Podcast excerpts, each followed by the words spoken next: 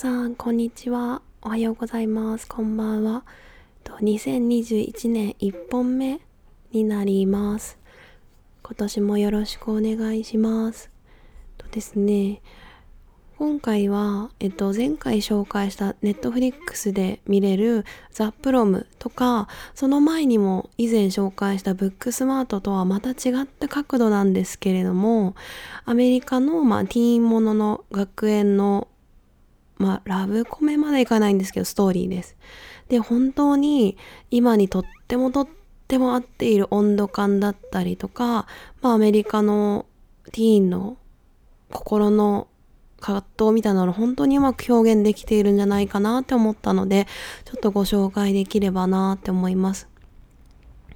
なんか年末にそもそもいろんなポッドキャストで、まあなんか2020年に見てよかった、えっ、と、映画とかドラマっていうのをみんながこう紹介してるのを聞いてる中で結構評判が良かった作品の一つにこの選ばれていたのが、えっ、と、ハーフ・オブ・イットっていうネットフリックスで今見れるものなんですけど、まあ、この作品すごく良かったって言ってる人が結構多くって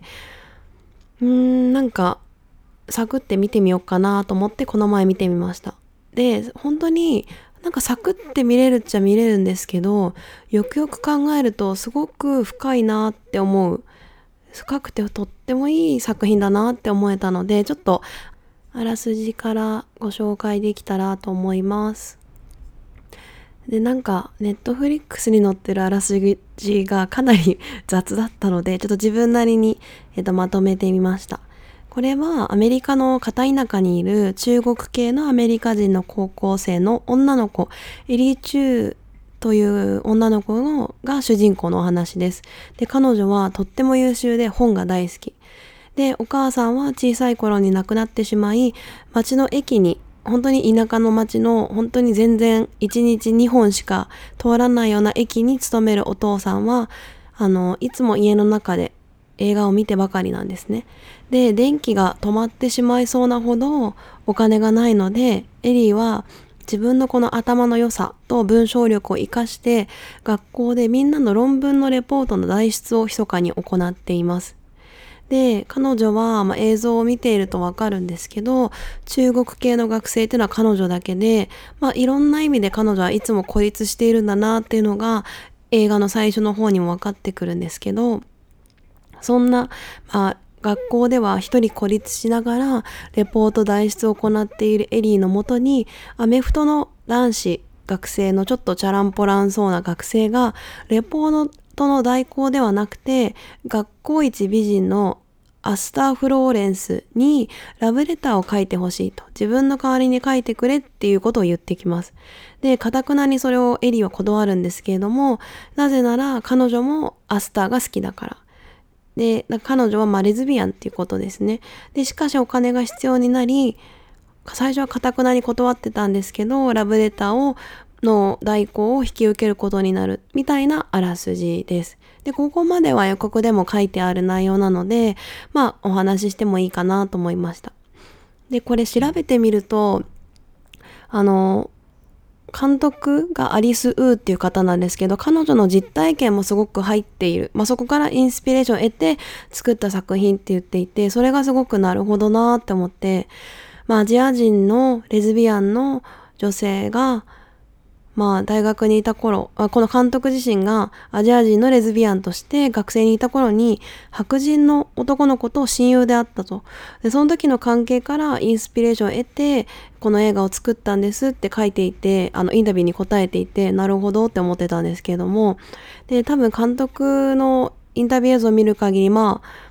もう少し年上の方、まあ40代とかなのかな、だったので、まあ、今よりもカミングアウトするっていうことがもっともっと難しかった中で、こう白人の男の子の親友がいたっていうのはすごく貴重であり、こういろいろ複雑な心境で過ごしていたのかもしれないなと思いました。で、あの物語全体は本当に全然重しく、重々しくなくて、あのー、すごくサクッと見れるんですけど、物語の設定をよくよく考えると、まあ、主人公にとってはかなり過酷な日々なのかなっていうのを感じたんですね、まず。まあ、前回のネットフリックスで見たプロムの時にもお話ししたんですけどアメリカの田舎の方ってなんか私たちの想像をはるかに超える保守的な考えが蔓延していて、まあ、LGBTQ なんて2020 2020年、まあ、2021年になった今もかなり言えない雰囲気もその特にクリスチャンが強かったら本当に難しい空気がまだまだあるんだろうなっていうのが分かるんですよね。で、かつ高校生っていう誰しもが多感で傷つきやすい時にアジア人でたった一人 LGBTQ である自分をこうっていうアイデンティティを自分が知っていながらも人に言えないっていう気持ちとかましてや家族のうちお母さんも亡くなってしまっているっていう設定はすごく過酷な想像してもやっぱ過酷だなって振り返ってみても感じるんですけどただ本当に映画と映画の全体のトーンが非常に軽い。で爽やかなんですよね。すごく爽やかでそこがものすごいいい味を出してるなって思いました。だから次にすごいいいなって思ったのがこれまあそのラブレターのやり取りが非常に詩的で哲学的なんですね。そのエリーっていう主人公は読書がとってもできるから、えっと、レポートの代筆をしていて、そんなところに、そのアメフトの学生から、その学校一可愛い女の子にラブレターを書きたいから手伝ってくれって言われるっていうお話のまあメインのまあ軸になるんですけど、つまりこの今の高校生がただのテキスト、メッセとか LINE とか Facebook なんていうのかな、インスタとかじゃなくて、手紙でやり取りをして心の距離を縮めていくっていうのがまた味があっていいなっていう。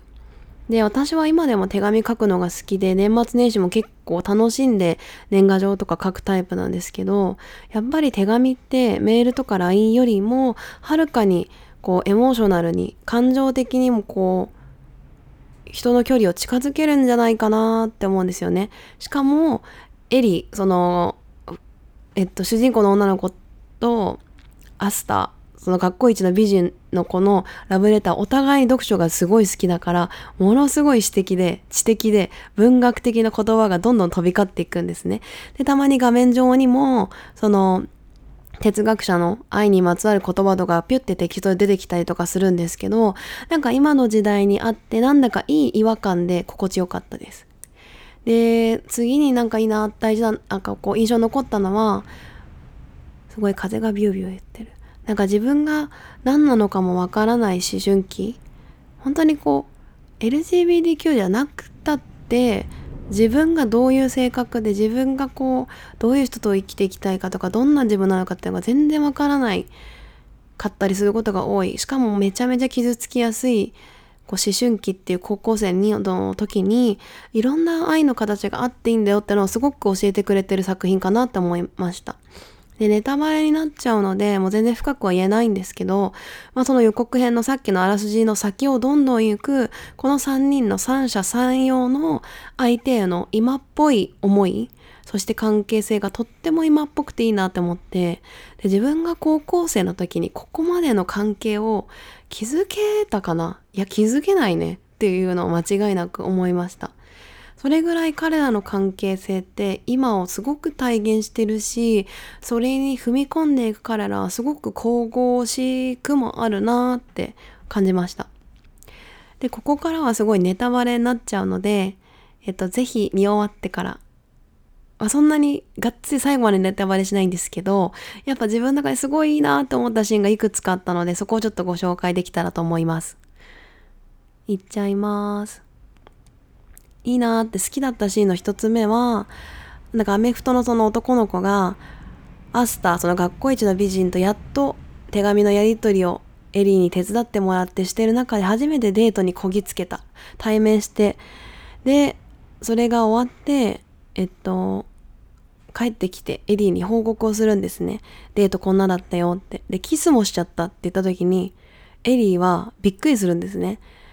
やっぱ読書は知ってるし、たくさん愛のことも哲学書で読んできてるけど、え、どうしたら相手にキスしても OK ってわかる、相手にキスしても大丈夫ってどういうサインでわかるのって彼女はすごく真面目に聞いて、こうやってアリーが聞くと、相手の顔見てたらわかるよ。こんな顔してたもんみたいなシーンが最初の方に出てきて、それが物語の前半にあって、その後半にエリーが自ら誰かとキスをするっていうシーンがあるんですけど、主人公のエリーは物語の最初には、こう、キスをしちゃうアメフト君を、なんかちょっとバカにしてるというか、え？合意もないのにキスするのみたいなことを最初は言ってた彼女が自分からキスをこうちゃんとするまでに成長するっていうところがすごくなんか前半と後半で伏線がつながっていってすごく胸がキュンってしました。で2つ目はこれも本当に英語の映画の最初と最後なんですけど最初の方にアメフト君がエリーの家でこういろいろ作戦会議そのかっこいい美しいアスターを落としていくために2人で愛の哲学とか学んでいくためにある愛の哲学の古いクラシックな映画をお父さんも含めて3人で見てたのかな。その時にその中のシーンが女性が電車の中にいて座ってて電車の外には男性が多分恋人がいてお別れをするシーンなんですねで電車が動き出すと男性は走って追いつかないのに彼女に追いかけていく。で、それを見たエリーが、浮気もあんなことするんじゃないよって言うんですね。でもアメフトの男性はいいじゃん、素敵じゃん、みたいなことを言って、で、途中からその電車の中の女性は、その男性が走り続ける、自分の電車の横を走り続けてるのを見て泣いてしまうんですね。しくしく。で、それを見たエリーがさらに、グエ、最悪さらにって言うんだけど、そんなことを言ってたエリーが映画の最後で電車に自分が電車に乗って街の外の大学に行く時に誰が彼女を見送ってくれて彼女はどんな反応をしたのかっていうのがなんか彼女も感情的に本当に自分の殻を破るというかものすごくこう神々しく成長していくっていうのがわかるこう点と線が結ぶ結ばれていく感じが本当に美しいなってこう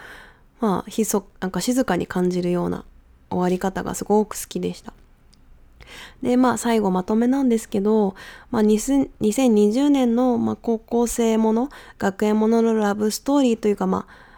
高校生たちのアイデンティティを確かめるような青春ものの映画なのに、手紙の交換とか、哲学者の勉強とか、文章がたくさん出てきて、なんか愛について学んでいくので、なんかその古典と今のミックス具合がとってもいいなって思いました。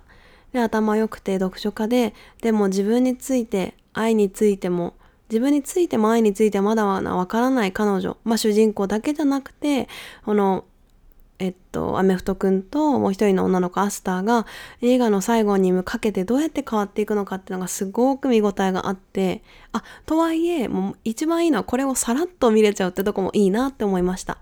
なので、ちょっと時間があったらぜひ見てもらえたらいいかもなって思います。以上です。ありがとうございます。ではまた次回。